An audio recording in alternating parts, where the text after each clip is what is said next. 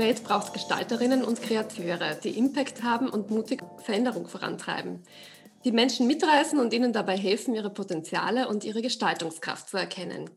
Einer der wichtigsten Potenzial-Influencer unserer Zeit ist Ali Malocci. Ali ist als sogenanntes Flüchtlingskind nach Österreich gekommen, war Schulabbrecher, Bauarbeiter, wurde Consultant, Lehrer, Führungskraft. 40 Jobs später gründete er mit Freunden das Startup Watcher Do für Berufsorientierung. Und Ali entdeckte als ehemaliger Stotterer sein Talent zum Speaker, wurde EU-Jugendbotschafter. Mittlerweile hat er von mehr als 500.000 Menschen Vorträge gehalten, mehr als 10 Millionen Jugendliche erreicht, 100 Gründerinnen beraten und mehr als 1000 Unternehmen begleitet. Das sind schon mal unglaubliche Zahlen. Aber sein neuester Coup ist erst vor kurzem erfolgt. Er hat mit Future One eine Community für Pionierinnen und Vordenkerinnen der Zukunft gegründet. Jetzt freue ich mich sehr, dass du da bist, lieber Ali. Ich danke dir vielmals für die Einladung. Dankeschön. So, ähm, ich habe jetzt gerade vorher nochmal recherchiert. Wir kennen uns ja noch aus Watcher Do-Zeiten. und zwar war ich damals angestellte Journalistin und habe über euch berichtet. Das war 2016. Das ist ja eigentlich gefühlt noch nicht ganz so lange her, aber irgendwie auch äh, schon ganz schön lange, weil seither sehr vieles passiert ist. Ich habe auch nachgeschaut, der Artikel damals, den habe ich betitelt mit Die Coolen an der Schule. also jetzt mal aus deiner Sicht, was, was, äh, wie siehst du die letzten sechs Jahre seit Watcher Do? Ich kann mich an einen Artikel sogar noch erinnern, das war mit Stefan Patak zusammen, glaube ich, genau, auf einem genau. Foto, einem meiner Co-Founder und da hast du geschrieben über die Watcher School. Das Sehr war damals die Initiative, die wir hatten, wo wir an die Schulen gegangen sind. Ähm, also was ich seit damals getan habe, ist, ich, ich habe damals schon einen CEO-Posten abgegeben gehabt, bin dann 2018 aus dem Management ausgestiegen, habe noch meine Anteile und ist auch, ist auch noch meine Company. Aber ich bin äh, quasi aus dem Management raus. Muss man auch ganz klar sagen, ich bin kein guter Manager. äh, gerade nicht für Themen, die meine, die meine Herzensangelegenheit sind. Und bin damals in eine Position gegangen, wo ich das ganze Wissen, das wir uns aufgebaut hatten, einfach in die breite Masse trage. Also ich bin natürlich noch die Hälfte meiner Zeit bei Jugendthemen dabei und die andere Hälfte aber, und das hat sich verändert, begleite ich halt ganz viele Unternehmen bei der mhm. Veränderung und der Transformation. Also ich habe Unternehmen, weiß nicht, von, von einer Firma Red Bull bis zu Marktführern wie einer Interspar zum Beispiel, wo ich teilweise alle Führungskräfte während Corona österreichweit geschult habe. Mhm. Da baue ich dann auch wirklich Trainingsprogramme. Also für Interspar habe ich jetzt ein eigenes Führungskräfteentwicklungsprogramm gebaut. Das geht einfach über 14 Wochen. Das ist aber alles während Corona entstanden, diese Themen. Und was ich halt bei, was ich halt, ah, Dankeschön. Ja. Und was ich halt bei Watcher Do schon versucht habe, war damals Menschen einfach mal die Vielfalt der Welt zu zeigen und ihnen zu zeigen, was sie im Leben machen können. Das war halt für Kinder und Berufseinsteiger. Und jetzt merkst du aber, wir haben eine Welt, wo einfach jeder das benötigt. Also mhm. jeder Mensch steht aktuell so an einem Punkt, wo man sich halt dann noch die Frage stellen muss, warte ich darauf, wie die Politik entscheidet, wie meine Zukunft aussieht, oder nehme ich das halt selber in die Hand? Und es gibt halt auch keinen Markt mehr, auf den man warten kann oder keine Branche. Man sagt, schauen wir mal, wie die sich entwickelt, sondern du musst jetzt schon Pionier deines eigenen Lebens werden. Und so kam es aber dann auch zur Gründung von Future One, wo ich gesagt habe, diese zwei Welten der Persönlichkeitsentwicklung, nämlich für die Businesswelt, was ich halt bei Red Bull mache und Interspar, will ich aufbereiten für Unternehmen. Mhm. Aber ich will das Wissen halt auch hergeben für die breite Masse von Menschen, die in der Entwicklung sind. Und das war so die letzten Jahre, was mich so beschäftigt hat und was ich jetzt tue. Ja. Ähm, wir haben ein bisschen angesprochen, und ich habe es vorher ein bisschen angesprochen, die Potenzialentfaltung. Ja, also das äh, ist ja auch etwas, was du sehr stark bei Jugendlichen vorantreibst in deinen Vorträgen, ähm, dass sie eben erkennen, dass ihnen mehr, in ihnen mehr steckt, als sie oft glauben oder als ihnen oft auch weiß gemacht wird von außen. Ähm, und das ist ja auch etwas, was Erwachsene genauso benötigen, weil wir sind ja alle äh, sozialisiert mit äh, du musst und du darfst nicht und du sollst. Ähm, wie siehst du denn da diese Problematik in Bezug auf Führungskräfte auch oder Führungskräfteentwicklung? Ich habe damals wirklich in der Tat vor über zehn Jahren im Bereich Jugend damit begonnen, bis ich gemerkt habe, dass die Jugendlichen da eigentlich kein Problem haben. Also mittlerweile ist es wirklich so, wenn ich geholt werde, damit ich mit Jugendlichen arbeite, sage ich immer, schickt mir die Eltern. Mhm. Oder schickt so die Lehrer und Lernen, weil mit den Kindern muss ich eigentlich nie arbeiten. Also ich merke es mittlerweile wirklich, den Jugendlichen musst du eigentlich nur eine Art Informationsupdate geben und dann klar machen, wie schaut der Jobmarkt wirklich aus. welche Fähigkeiten sind wirklich die wichtigen. Das heißt, du musst dich eigentlich nur daran bestärken, sich selbst zu sein und du musst eigentlich dann dafür sorgen, dass die Eltern und die Lehrer und Lernen da nicht reinpfuschen. Das ist jetzt wirklich, also das ist wirklich die große Erkenntnis der letzten zehn Jahre. Und was du aber merkst, ist, dass gerade Erwachsene, die eingefahren sind in Karrieremuster, in Belohnungsmuster, äh, halt ein Riesenproblem haben mit der Transformation. Mhm. Und bei Führungskräften ist halt das Thema, es hat wirklich gereicht vor 10 oder 20 Jahren, dass du darauf geachtet hast, ob die Person das umsetzt, was in der Job Description steht.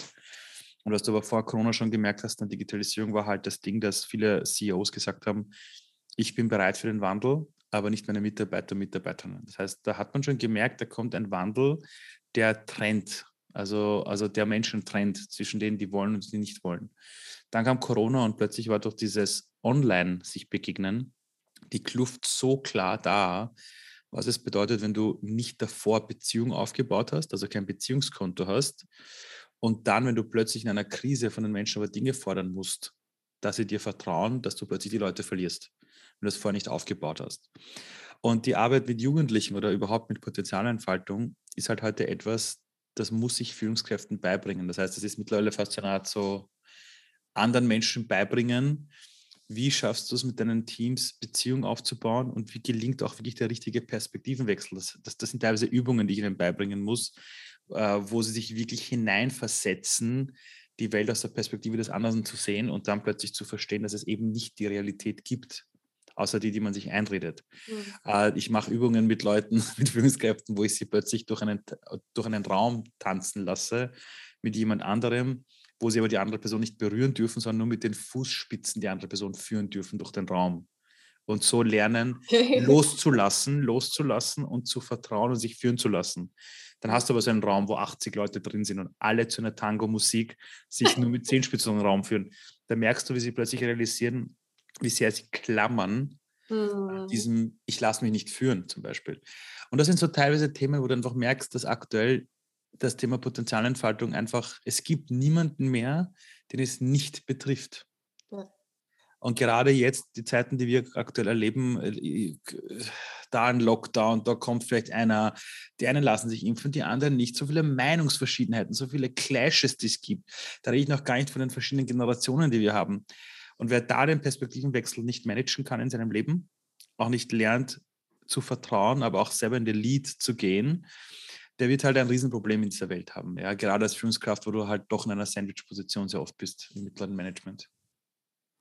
Ähm, das hat ja auch sehr viel mit der Haltung zur Wahrheit und zum Recht haben zu tun. Nämlich, ich kenne das auch selber aus Diskussionen, man will da natürlich auch Recht haben, man ist ja überzeugt von seiner Meinung und äh, geht ja davon aus, dass das dann stimmt, ja. Und gerade jetzt, wie du auch sagst, äh, bei Corona impfen ja oder nein, ist es ein Riesenthema und ein Riesengraben, der sich da auch auftut, wo man oft das Gefühl hat, man findet gar keinen grünen Zweig mehr. Mhm. Und du sprichst in deinem neuen Buch Next Level Work das auch sehr stark an in Richtung Wir-Kultur. Ja? Also das ist auch etwas, das ich immer propagiere. Wir-Kultur ist natürlich wichtig, wir müssen das große Ganze sehen. Ähm, wenn man sich aber emotional dann verliert in Diskussionen, ist es sehr, sehr schwierig. Ist das jetzt etwas, was äh, besonders, äh, wo besonders Führungskräfte gefordert sind, diese Wir-Kultur einfach immer wieder herzustellen und immer wieder auf diese großen gemeinsamen Ziele zu pochen? Ähm, die große Frage ist, wie ist diese Wir-Kultur entstanden? Also wir merken hier immer, dass das Thema Purpose immer funktioniert. Also wenn die Leute, eine Organisation, ein Team, wie auch immer, eine Gemeinschaft einen gemeinsamen Sinn hat, dann funktioniert es ja immer. Und wir merken es leider Gottes durch Corona haben wir zwei Phasen gehabt, wo wir es stark gemerkt haben. Das erste war, als Corona aufgetaucht ist in der breiten Masse und plötzlich diese Todesangst da war, hatten alle plötzlich einen gemeinsamen Sinn. Es gab ein gemeinsames Anliegen, das ist der böse Virus, der will uns umbringen. Alle sind brav zu Hause geblieben und sogar im österreichischen Parlament haben zum ersten Mal alle Parteien zusammengehalten. Mhm solange dieser Sinn da war, diese große Gefahr, dann wurde es ein bisschen aufgeweicht, wir haben gemerkt, doch nicht so schlimm, plötzlich war alles wieder beim Alten. Das heißt, mhm. Sinn und Purpose, wenn sich alle dazu committen und das auch einsehen, ist der, ist der beste Kit der Welt. Es gibt keinen besseren. Ja? Also, also sogar das Finanzielle und das Ego ist nicht so stark. Das zweite Mal, wo wir es aktuell merken, äh, auch in der Gesellschaft, ist wieder Corona leider. Es gibt einen gemeinsamen Feind, das ist die Wissenschaft zum Beispiel. Mhm. Ja, es sind, es sind die, die ganzen Medien, die im Bereich Mainstream sind. Und plötzlich vereinigen sich plötzlich Neonazis und Menschen, die eigentlich nur ein besseres Leben für ihre Kinder wollen, aber vielleicht unsicher sind, vereinigen sich plötzlich bei Demonstrationen unter einem gemeinsamen Anliegen, nämlich gegen etwas, und die marschieren los. Das heißt, da merkt man wieder, ein gemeinsames Anliegen ist viel größer als jedes Ego. Mhm. Und wenn man jetzt in einem Unternehmen agiert, hat man natürlich eine ganz andere Spielwiese, weil du kannst dir aussuchen, wen du hirest. Und du kannst in einer Organisation sehr wohl aussuchen, wen du einbindest bei der Purpose-Definition. Das heißt, wenn Mitarbeiter Mitarbeiter nie das Gefühl hat, ich wurde eingebunden in dieser Definition oder was ist denn unser Anliegen hier? Hm. Wenn die da nie eingebunden worden sind, kannst du natürlich auch nicht erwarten, dass sie alle Wege mitgehen. Was aber natürlich wichtig ist, ist, nicht jede Organisation braucht immer einen Purpose, der niedergeschrieben worden ist, sondern es gibt manchmal auch diese Kulturen, da kommst du noch rein und du merkst, die Leute, die da drinnen sind, die denken wirklich an den Kunden. Das ist dem wirklich wichtig, dass die ein geiles Produkt bauen. Und das reicht natürlich auch nicht, das niederzuschreiben. Also das ist ja genau, genau. Also es ist, es ist, also äh, die Organisationen, wo du reinkommst, und es steht halt an jeder Ecke, riesengroß, gerade in großen Konzernen plötzlich, das ist wirklich gefährlich, weil ich stelle immer die Frage, wie kam es dazu? Also wenn der Mitarbeiter, der Mitarbeiter in der Früh ins Unternehmen kommt, sie kommen in diese Riesenhalle und sie sehen da diesen Spruch, haben sie wirklich das Gefühl, es wird hier gelebt oder nicht? Wenn es nicht gelebt wird, ist es ein Schlag ins Gesicht. Und es wertet eigentlich alle anderen Bekundungen eines Unternehmens, dass man zusammenhält, gemeinsam in die Zukunft blickt, Vision 2030, das wird geschmälert. Wenn man weiß, dass auch die ganzen genau, anderen, mhm. genau, also wenn du weißt, da stehen Dinge an der Wand, die, die mich nicht widerspiegeln und die nicht gelebt werden, ist jegliche andere Kommunikation, die auf Zusammenhalt basiert, auf einem Werteverständnis, ist komplett sinnlos, weil die Leute einfach merken, das gilt, das hat sich irgendwann aus dem Marketing überlegt.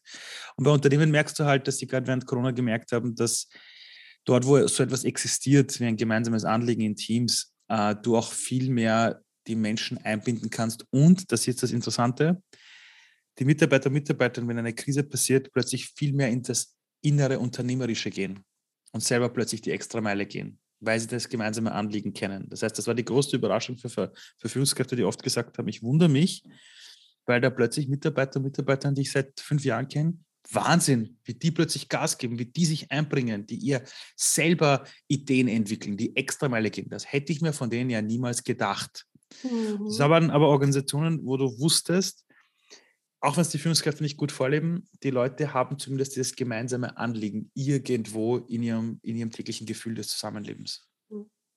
Das heißt, wenn diese Beziehungsarbeit getan wurde, wenn man das Gefühl hat, ich gehöre dazu, ich bin mhm. Teil dieses großen Ganzen, ich bin, bin ja. Teil, ich fühle mich als Teil des Unternehmens, ja. dann werde ich auch die Extrameile gehen, wenn es hart auf hart kommt. Genau, das heißt, erst wenn du das Beziehungskonto aufgebaut hast und ein Mensch das Gefühl hat, ich stehe in Beziehung mit meiner Organisation, kannst du es in schweren Zeiten auch abrufen. Mhm. Und ein Mensch will ja nichts anderes und das, das ist ja, also das ist ja Teil des Menschseins, ähm, ist auch erforscht. Ein Mensch will das Gefühl haben, ich bin Teil von etwas. Mhm. Das heißt, wenn du jemanden wirklich mobben willst, und ich bin bei vielen Kampagnen gegen Mobbing äh, involviert, ich kenne die ganzen Studien im Hintergrund, wenn du einen Menschen wirklich mobben willst, gibt der Person das Gefühl, du bist nicht Teil unserer Gruppe. Das heißt, beim Mittagessen, drei Wochen am Stück, steh immer auf mit allen im Zimmer, geht's Mittagessen, aber fragt die eine Person nicht. Mhm. Dann könnt ihr euch davon ausgehen, dass die Person irgendwann beginnt mit Selbstzweifel und Depressionen und das Ganze. Das heißt, ein Mensch will Teil von etwas sein. Wenn eine Organisation aber geprägt ist aus einer Vergangenheit, wo man sagt, du hast eine Job Description, du wirst hier nicht zum Denken bezahlt, sondern eben um diesen Job zu machen. Oder wenn du eine Organisation hast, die vielen, vielen Personen, die noch relativ jung sind vom biologischen Alter, das heißt, sag mal, einem 20-Jährigen oder einer 21-Jährigen, das Gefühl gibt, jetzt fangen wir mal an bei uns, arbeit mal ein paar Jahre und dann hören wir dir zu. Wenn du dieses, dieses, dieses Expertengefälle quasi auch in Organisationen hast und Menschen das Gefühl haben, ich darf nicht Teil davon sein, weil ich bin noch zu jung, ja, ich habe noch nicht den und den Status, dann entkoppelst du Menschen emotional von deiner Arbeit und dann musst du dir bewusst sein, wenn du danach aber etwas einforderst und von ihnen willst, dass sie dir vertrauen, dann wirst du das halt nicht so bekommen wie von jemandem, den du vorher anders äh, eingebunden hast. Es wird auch noch interessant werden auf politischer Ebene, wie sich das zeigen wird, weil da ist auch sehr massiver Vertrauensverlust auf allen Seiten, glaube ich, vorhanden. Das wird sich bei den Wahlen zeigen, leider Gottes. Ja, ja. Ähm, aber bleiben wir lieber bei den Unternehmen und ja. auch bei Future One, weil äh, Future One ist ja auch äh, geht genau in diese Kerbe, nämlich die Wir-Kultur auch zu stärken und Menschen zusammenzubringen und zu mhm. inspirieren und den Austausch zu fördern in einer Community, wo sie sich zugehörig fühlen. Was ist denn jetzt genau das Ziel von Future One? Also es gibt in der Welt immer dieses Bild von der einen Person, die alle rettet. Das ist der Chosen One. Und ich halte davon überhaupt nichts. Weil immer, wenn in der Menschheitsgeschichte jemand aufgetaucht ist, die eine Person hat es meistens in Krieg und Elend ist immer geändert. Ja, also gerade glorifiziert wird. Hm. Genau, und gerade in Europa kennen wir das gut. Auch in Österreich in der Politik. Wir hatten jemanden, den wir alle glorifiziert haben und zack, ja, das heiße Luft. Ja. Das heißt, wir müssen aufpassen, uns nicht in der Geschichte auf das zu verlassen, so was im Kino funktioniert. Im Kino gibt es Superman, es gibt, es gibt Batgirl, es gibt Batman und so weiter. Das sind halt die eine Person, die uns rettet. Aber in der realen Welt müssen wir verstehen, dass jeder Mensch das Gefühl haben muss und auch verstehen muss, ich bin Teil der Zukunft. Und ein Mensch, der Teil der Zukunft ist oder das Gefühl hat, ist ein sogenannter Future One. Und ich habe gesagt, ich möchte eine Organisation und ein Unternehmen bauen, das Menschen dabei begleitet und ihnen alles mitgibt, damit sie das Gefühl haben, ich bin Teil der Zukunft.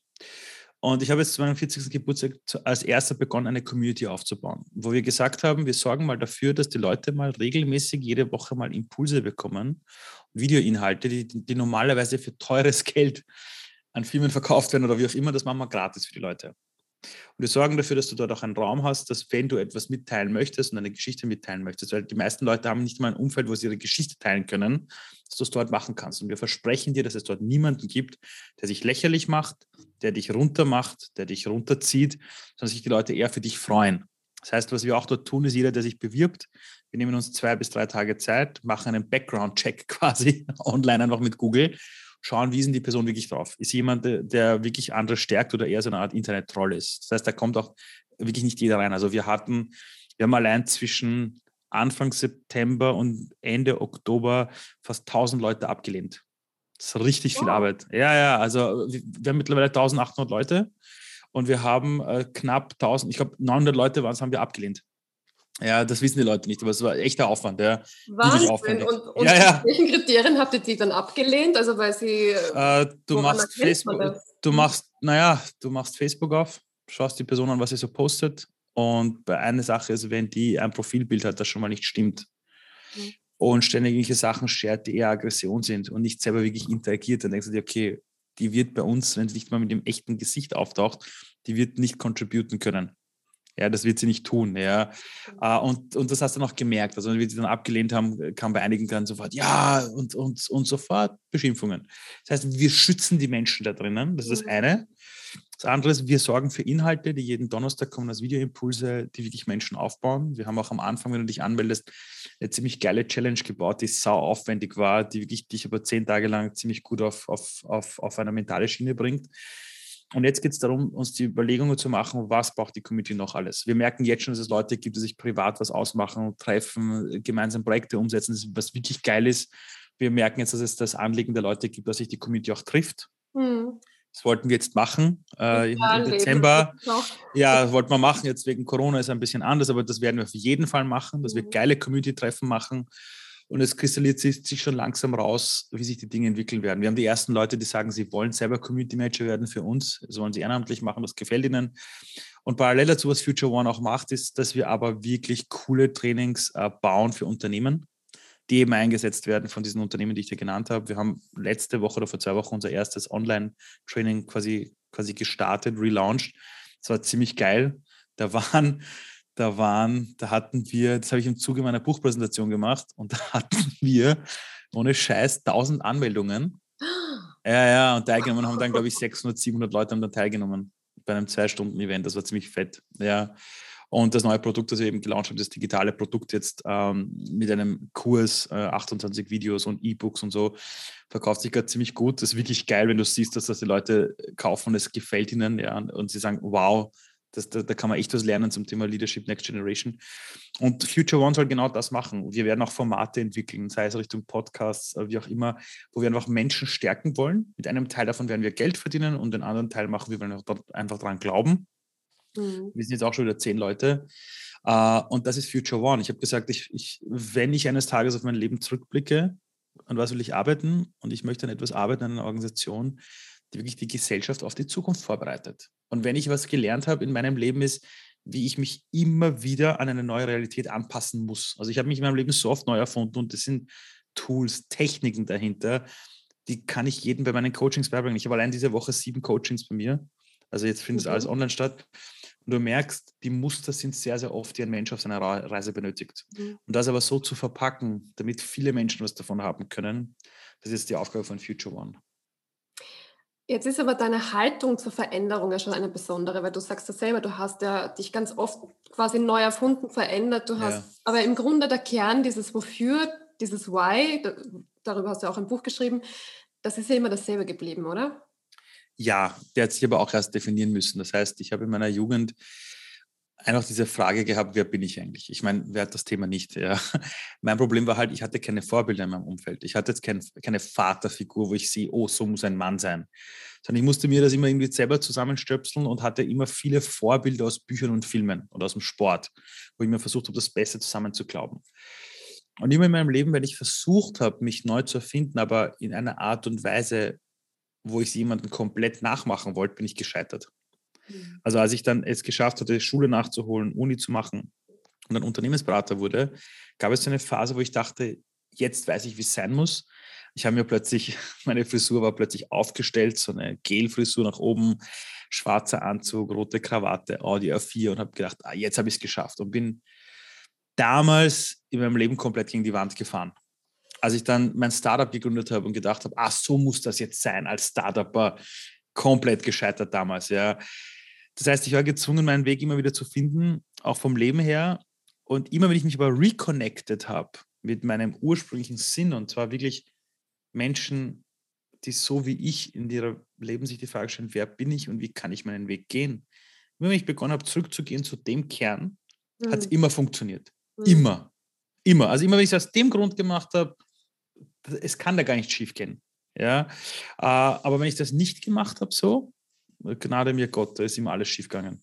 Aber ist nicht genau das der Punkt, dass Leute zu Gestaltern macht oder die dann wirklich auch für, Veränderung, für positive Veränderungen in der Gesellschaft sorgen, dass die eben bei sich sind und bei ihrem Kern und bei ihrem Sinn und eben nicht nur Erwartungen von anderen entsprechen wollen, wie wir es ja oft äh, in unserer Sozialisierung mhm. gelernt haben.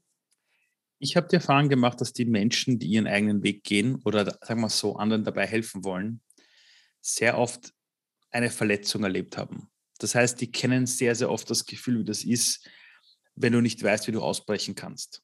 Mhm. Also sehr oft die Menschen, die versuchen, anderen irgendwie groß, wirklich zu helfen.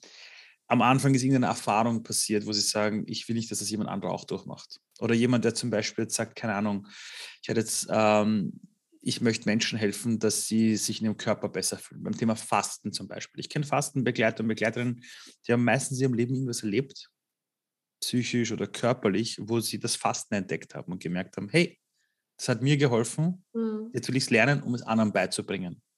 Das heißt, was ich schon erlebt habe, ist die Leute, die etwas verändern wollen, die haben einen starken Purpose, aber das meistens aufgetaucht, indem sie gezwungen waren, im Leben auszubrechen aus einer Rolle. Mhm. Dann wollen sie es anderen geben. Und was ich bei diesen Leuten auch sagen muss, und das ist bei mir genauso, diese Menschen tun sich manchmal unfassbar schwer zu erklären, wer sie sind oder was sie tun. Oder die hadern natürlich mit sich selbst. Also ich selbst, pff, wie oft ich Phasen habe, wo ich manchmal zu Hause sitze und mir denke, wer bin ich eigentlich und so, was mache ich und braucht das überhaupt irgendwer? Ich habe mir gedacht, das ist nur bei mir so.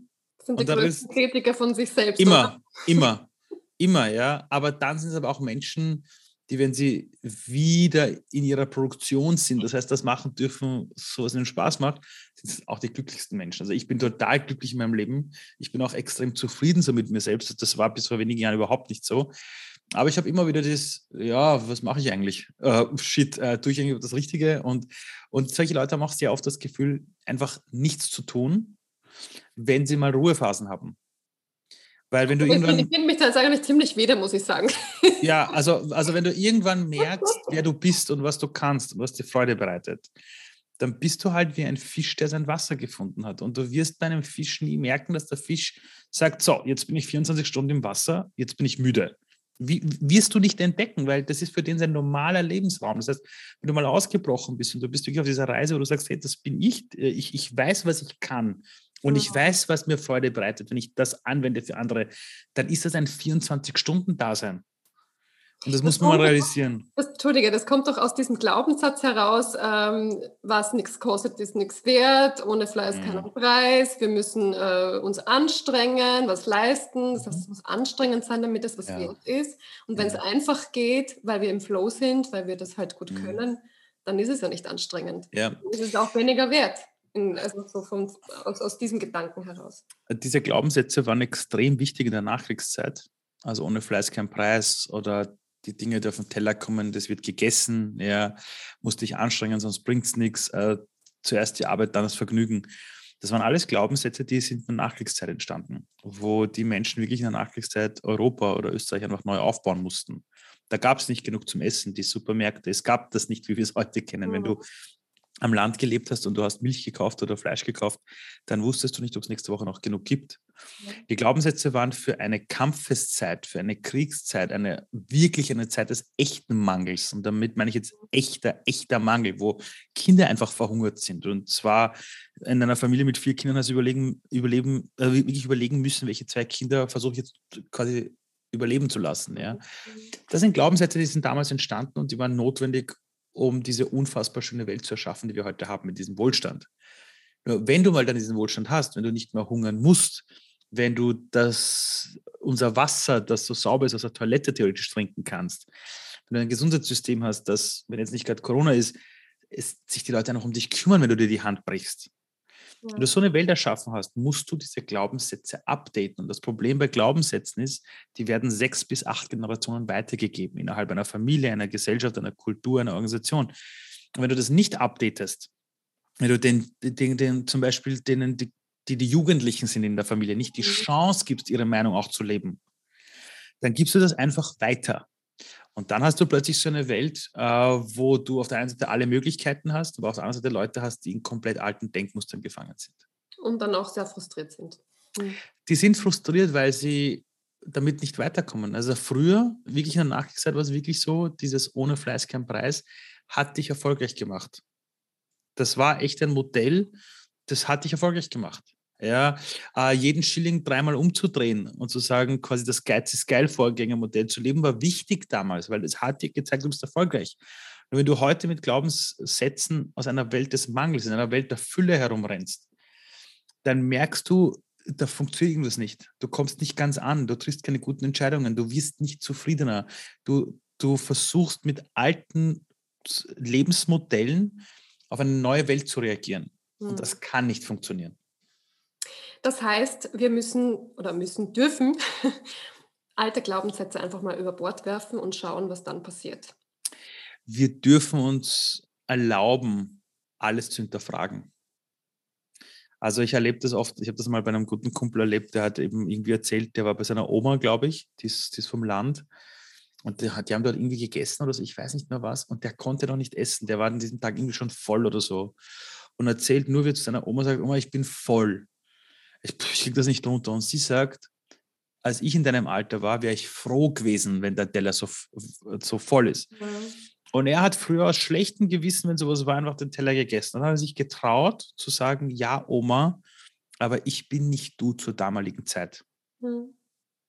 Ja, ich werde schon nicht verhungern. Und das war eine Irritation, weil die Oma sich angegriffen fühlt, findet das total komisch, mal so zu antworten. Aber da passiert es dann, dass man sich auch mal traut sich die Frage zu stellen, woher kommt das eigentlich? Mhm. Das heißt, so passiert die Veränderung und dann dieser erste Bewusstseinsschritt. Gilt denn das, was wir da die ganze Zeit bequatschen, eigentlich immer noch? Dieser erste Bewusstseinsschritt reicht meistens schon, um es die nächste Mal ein bisschen anders zu machen. Das heißt, du brauchst keine großen Transformationstrainingsübungen, äh, sondern das erste ist schon mal die, das Bewusstsein so, wow, über welchen Glaubenssatz reden wir hier eigentlich? Weil wenn du heute zu einem Kind, welches satt ist, ständig sagst, was auf den Teller kommt, wird gegessen, hast du ein fettes, übergewichtiges Kind. Das ist einer der Gründe, warum wir gerade in unserer europäischen Welt so viel Übergewicht bei Kindern haben, weil wir sie ständig vollstopfen, weil wir leider das Bild von der Großelterngeneration mit vererbt bekommen haben, dass dem Kind soll es mal gut gehen. Und das heißt nun mal vollstopfen, vollstopfen. Ein Kind hat für sich teilweise manchmal in der Kindheit nicht diesen Mega-Reflex zu sagen, ich bin satt. Wenn du denen zwei Krapfen hinstellst, futtern die zwei Krapfen. Mhm. Das machen die einfach, wie kleine Hunde. Äh, und deshalb haben wir teilweise auch diese Fettleibigkeit. Was du da jetzt aber gerade angesprochen hast mit dem Beispiel, das finde ich mega spannend. Und zwar, da geht es darum, erstens mal, die Veränderung beginnt bei dir selber und du kannst in jedem Moment deines Lebens anders reagieren. Mhm. Das nehme ich da jetzt ein bisschen mit. Plus, es sorgt für Irritation beim Gegenüber. In der Regel. Veränderung musst du aushalten. Und das ist aber etwas, glaube ich, was, äh, wo, wo viele dann den Mut nicht haben, ja. ähm, dagegen zu halten, zu hinterfragen, mhm. bewusst auch Irritation vom Gegenüber in mhm. Kauf zu nehmen, weil da geht es dann um emotionale Konflikte auch oft. Ich habe so eine These, die muss ich mal nachprüfen lassen, aber mittlerweile glaube ich, dass die wirklich stimmt. Ich glaube, dass die Veränderung, das Problem der Veränderung gar nicht ist, ob wir jetzt anfangen oder nicht, sondern es ist dann, ob unser Umfeld das widerspiegelt. Also ich habe einen Kumpel oder viele, die irgendwie rauchen. Dann hören sie auf und dann stehen sie halt am Arbeitsplatz wieder mit den Kollegen draußen im Raucherhof. Mhm. Und wenn dann alle rauchen und dein Umfeld spiegelt dir das alte Belohnungsmuster, fällst du wieder zurück. Es gibt viele Leute, ich kenne viele Leute, die sagen aus, ich kündige jetzt meinen Job. Dann erzählen sie es ihren äh, Kollegen oder Freunden oder Familie und, und dann geht es so, so, sofort los mit den Sorgen, oh Gott, bist du dir sicher, sollst du das machen? Wart lieber noch. Das heißt, was ich den Leuten immer sage, ist, wenn du Veränderung möchtest, dann musst du auch lernen, dein Umfeld zu managen. Und du musst es halt wirklich aushalten, mhm. dass es aus deiner Sicht einen Liebesentzug gibt.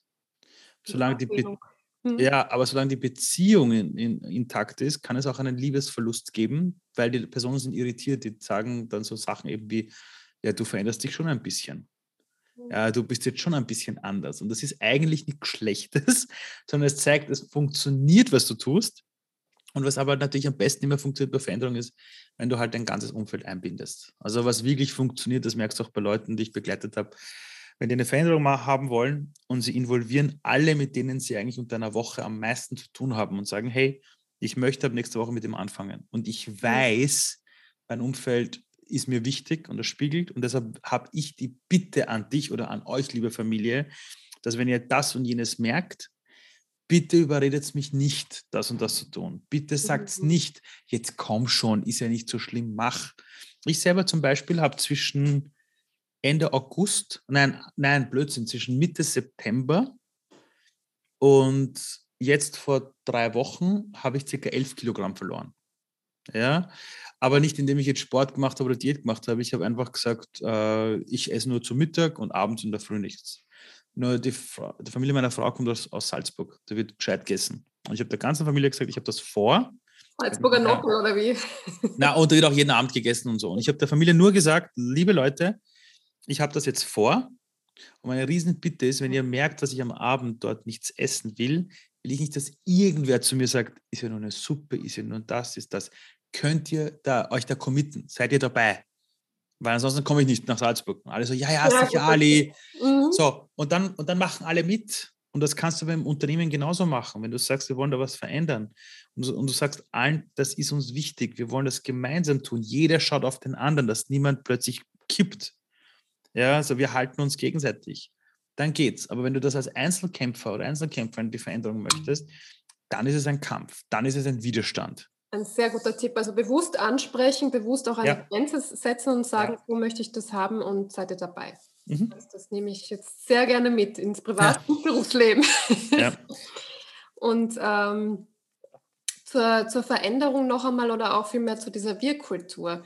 Ähm, es wird ja auch oft gesagt, wenn ich mich verändere, weil ich mich weiterentwickeln möchte. Mein Umfeld, wie du sagst, ist aber nicht so. Ja? Die, die wollen so bleiben, wie sie sind, die wollen das Alte weitermachen. Mhm.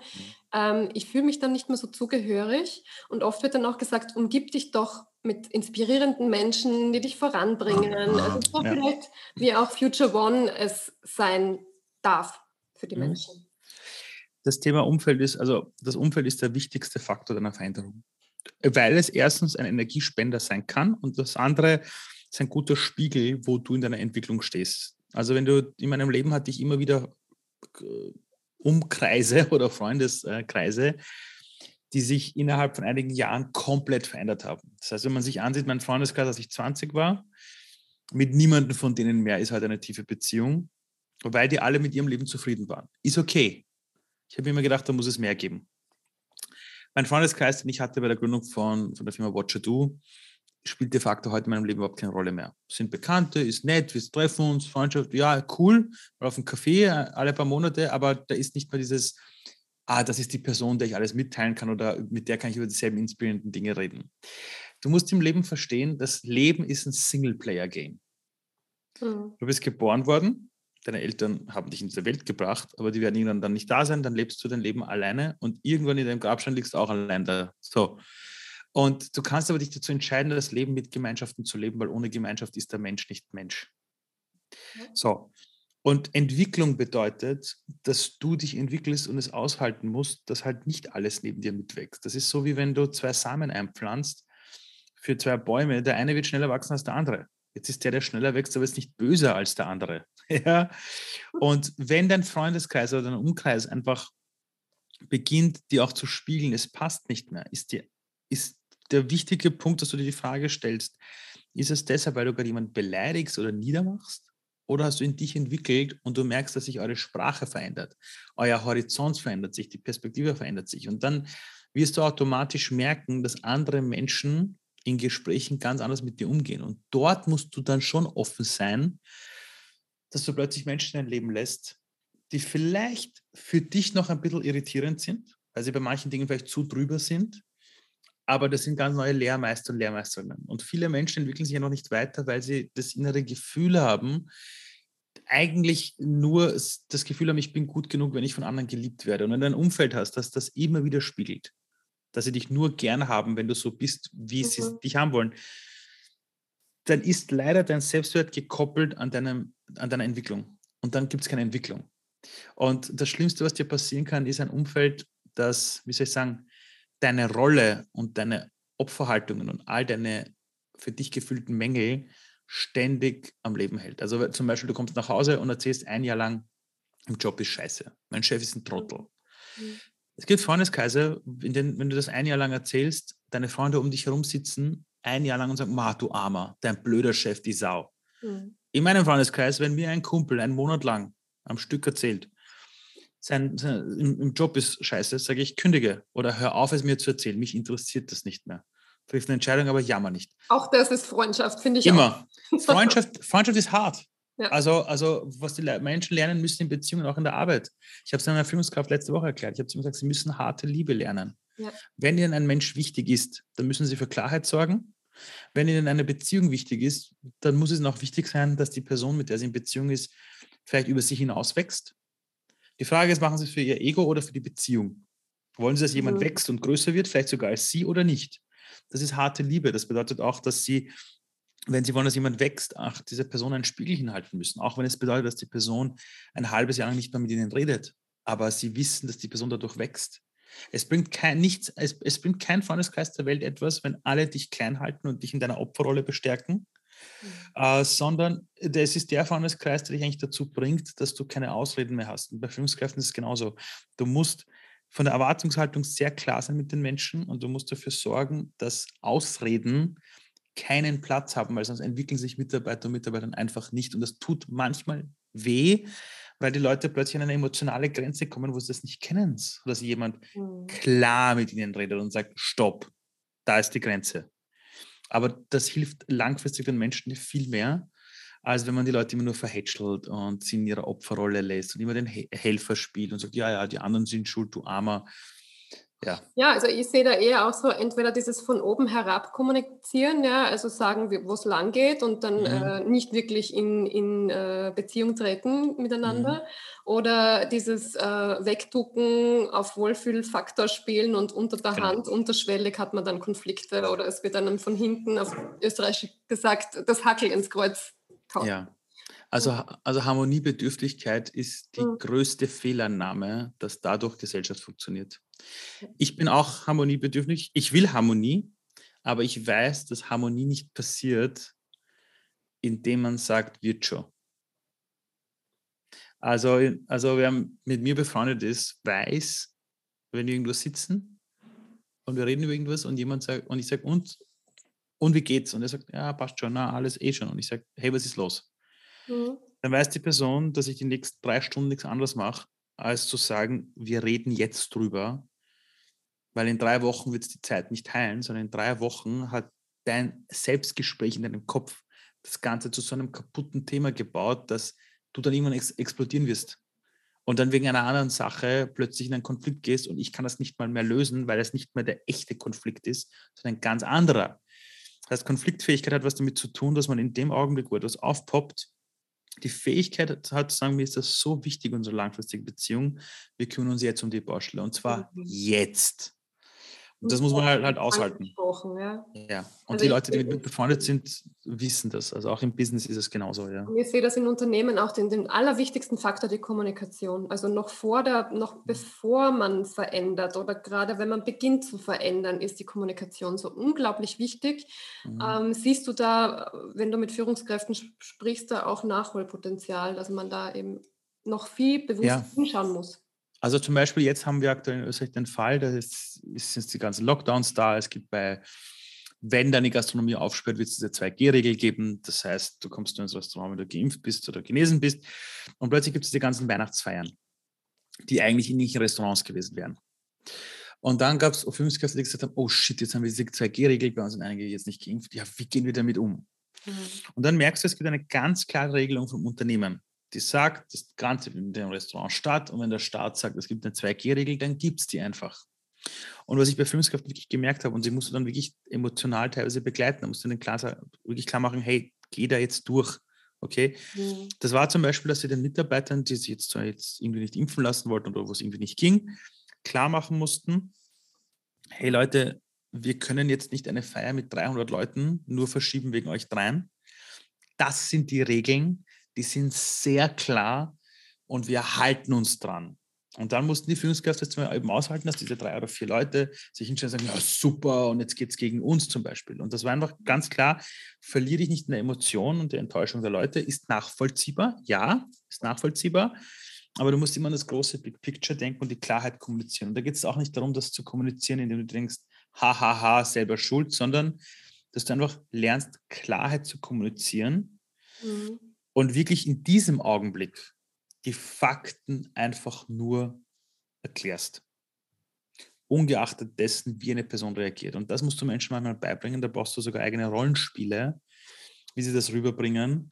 Also sachlich, sachlich bleiben, auch wenn der andere emotional gerade äh, sachlich bleiben, wenn du wirklich weißt, dass du was Sachliches zur Hand hast. Also wenn es eine Regelung gibt, eine gesetzliche Regelung, da steht 2G, das ist einfach so. Mhm dann kannst du dich eigentlich emotional ziemlich gut aus der Sache rausnehmen, weil, also wir Menschen sagen immer, wir, wir müssen objektiv bleiben, aber wir schaffen das ja nicht, weil wir meistens über subjektive Themen reden.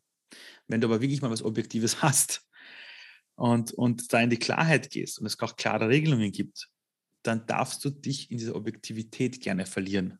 Hm. Ja, und ganz klar machen, das ist so. Und das musst du Leuten beibringen. Ich erlebe es bei Führungskräften, du musst es ihnen beibringen, dass sie dieser Thematik nicht dieses sich nicht verlieren in, naja, aber eigentlich und pff, eigentlich wäre es schon toll und nein, es ist schon unfair, sondern sagen, stopp, wir überlegen uns zuerst die Regelungen auch für unser Unternehmen. Die können auch ein bisschen anders sein als gesetzlich, die können ein bisschen schärfer sein.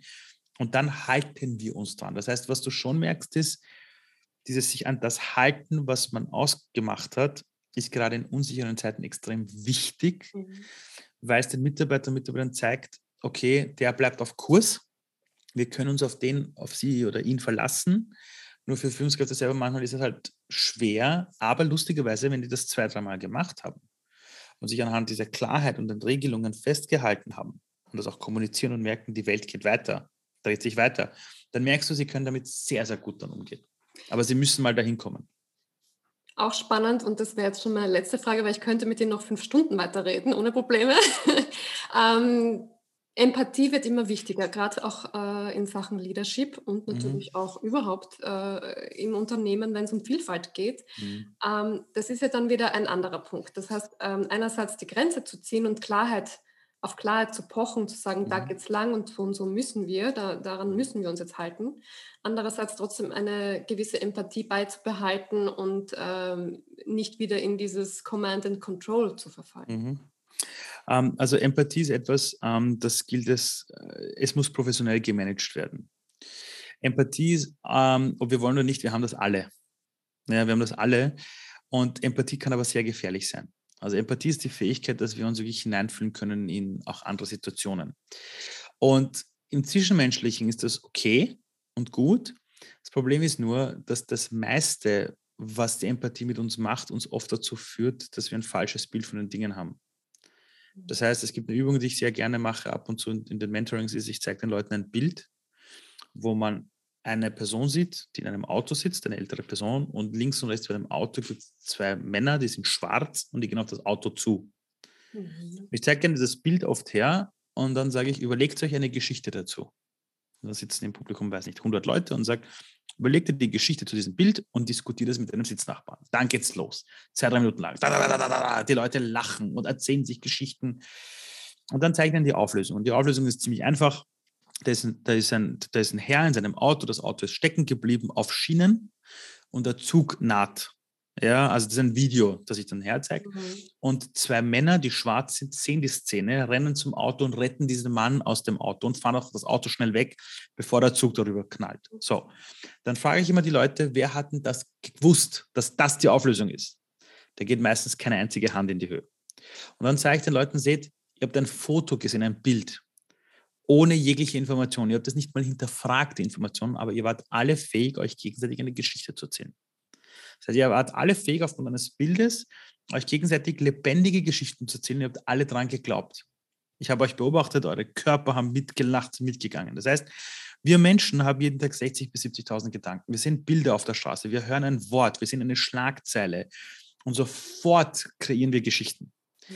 Das Problem ist nur, dass die meisten dieser Geschichten nichts mit der Realität zu tun haben. Deshalb haben wir auch Kommunikationsprobleme, wo dann der eine zum anderen sagt, ach so, ich habe mir ja eigentlich gedacht, dass du das und das gemeint hast. Und der andere sagt, das habe ich nie gesagt. Wie kommst du auf den Plätzchen? War der eigene sagt, Filter oder die eigenen so, Biases und Vorannahmen, genau. man eben hat. Ja. Und professionelle Empathie beginnt immer mit der Kunst der Fragestellung dass ich wirklich diesen Augenblick des Bewusstseins schaffe und der Person sagt, eben dieses, wie meinst du das? Was verstehst du unter dem Wort? Oder das, was eine Person uns gesagt hat, ich nochmal wiederhole, damit ich einen Double-Check habe. Das heißt, professionelle Empathie ist in der eigenen Kommunikation das Einführen von Double-Checks. Hm. Weil dann nehme ich dieses Gedankenkonstrukt meiner Gedan meines Gehirns und nehme all das weg, was nie gesagt wurde, was nie gemeint war, was niemals Teil der Geschichte ist. Und dann kann ich mich in die Fußstapfen einer anderen Person hineinversetzen. Das heißt zum Beispiel, mein bester Freund lässt sich nicht gegen Corona impfen. Jetzt hören die meisten Leute ein Corona, keine Ahnung, Impfgegner und haben tausende Geschichten. Dann. Aluhut am Kopf und was weiß ich was alles. Nur weil ich mal zu ihm gesagt habe, warum ist denn das so? Erklär es mir, welchen Zugang hast du dazu? Was bedeutet Impfung für dich? Was bedeutet Immunisierung für dich? Habe ich plötzlich sein Weltbild, wo ich merke, aha, hätte ich die und die Infos, würde ich wahrscheinlich genauso drüber nachdenken. Ich muss es nicht akzeptieren, aber ich kann es verstehen. Mhm. Und bei Führungskräften geht es wirklich darum, dazu, dass sie die Geduld haben, die richtigen Diskussionen und Fragestellungen einzuführen, damit sie verstehen, was meinen alle, die gerade an diesem Projekt arbeiten, online. Weil wenn alle mal on the same page sind, du musst am Anfang natürlich Zeit investieren, um das alle on the same page zu bringen, dann ist aber der Ablauf des Projektes, die gemeinsame Umsetzung und auch die Vertrauensbasis eine viel stärkere als davor.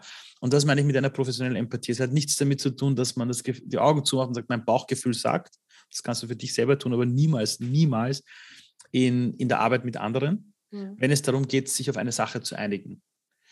Und das ist das, die Sache, die ich meine, weil wenn man das nicht macht, verliert man sich in dem Zeug, wo man sich sonst auch verliert. Und das ist immer, ich habe gedacht, er meint das ja so und die mhm. sind ja alle so. Diese Vorannahmen, das heißt, die Frage, warum denkst du so, ist immer ein guter Start, um den anderen besser zu verstehen und um eine Wir-Kultur vielleicht dann auch wirklich aufzubauen. Warum denkst du so? Wie kommst du dazu, wenn ich bei einer Antwort merke im Satz, dass plötzlich ein Wort besonders emotional erwähnt wird? Dann mhm. muss die mhm. Frage sein, okay, und was verstehst denn du unter dem Wort? Mhm. Also, also das sind wirklich Techniken, die kann man lernen. Wenn man darauf achtet, bei einer Aussage einer Person, wo ist die höchste Emotion hinterlegt und da fahre ich danach. Mhm. Ja, und zwar wirklich mit der Haltung der Neugierde, ich möchte es verstehen, nicht um, ich lasse dich aufbladdeln, ich zeige dir, ah, ich habe es besser gewusst, sondern hey, wie, wie meinst du das jetzt wirklich? Es würde mich wirklich interessieren, was verstehst du unter dem Ganzen? Hast du das schon, das schon mal versucht? aha, okay, kannst du mir mal erklären, wie du auf diese Annahme kommst? Das sind so Dinge aus der Neugierde heraus, wo du plötzlich statt einem blinden Fleck in deinem Leben plötzlich wirklich bereichert wirst durch die Sicht einer, einer anderen Person. Mhm. Und es hilft dir auch, vielleicht letzter Satz, es hilft dir nämlich dann auch dein Argument besser der anderen Person zu erklären. Weil wenn du merkst, was sind die Annahmen einer anderen Person, welche Definitionen hat sie in ihrem Kopf, dann kannst du das, was du ihr eigentlich erklären wolltest, merkst du meistens, ja, so wie ich sie erklärt habe, das hätte niemals durchkommen können. Muss ich es ganz anders die Geschichte erzählen. Vielen Dank, Ali. Da kann man auf jeden Fall, kann ich auch noch sehr viel mitnehmen, auch in sehr den gerne. Diskussionen, die uns da gerade so begleiten. Ähm, ja, also ich glaube, Future One ist auf jeden Fall ein, eine Gemeinschaft, eine Community, wo man ganz, ganz viel mehr noch dazu erfährt, wie man gut führt, wie wir gut miteinander arbeiten. Ähm, man kann sich dort noch bewerben oder wie? wie ja, also äh, wenn man eingibt äh, Future One IO, obwohl, warte mal, die neue Domain wird jetzt dann sein Future One-Community.com. Mhm. Wenn da drauf geht, kann man sich ganz mal bewerben und es dauert dann halt ein bis drei Tage, zwei bis drei Tage, bis wir diesen Check machen. Uh, und dann wird man freigeschaltet, bekommt dann jede Woche Zugriff, also bekommt dann jeden Donnerstag diese Videoimpulse, bekommt dann auch die Challenge am Anfang, ist Teil einer Facebook-Community, wenn man möchte und kann dort mit den Leuten in Austausch gehen. Einmal im Monat, jeden vierten Donnerstag im Monat, das ist ziemlich cool, gibt es ein Live, wo wir auf das jeweilige Monatsthema eingehen, weil jeder Monat ist bei uns unter einem speziellen Thema. In diesem Monat ist es das Thema Gemeinschaft. Ja. Da werden wir jetzt auch ähm, bei unserem Live dann quasi auf das Thema nochmal eingehen und die Leute können Fragen stellen, auf die ich dann live eingehe. Manchmal hole ich Leute raus und mache mit den Live-Coachings. Es ist, ist, ist, ziemlich lustig, ja, ist ziemlich cool, ja. Klingt sehr, sehr cool, ja. Ich freue mich schon drauf. Ich bin ja auch äh, Mitglied quasi. und cool. äh, freue mich schon sehr auf die inspirierenden Impulse von, von dir und, und all den anderen, die da auch teilhaben. Ähm, vielen Dank fürs Gespräch, Ali. Ich danke dir vielmals. Thank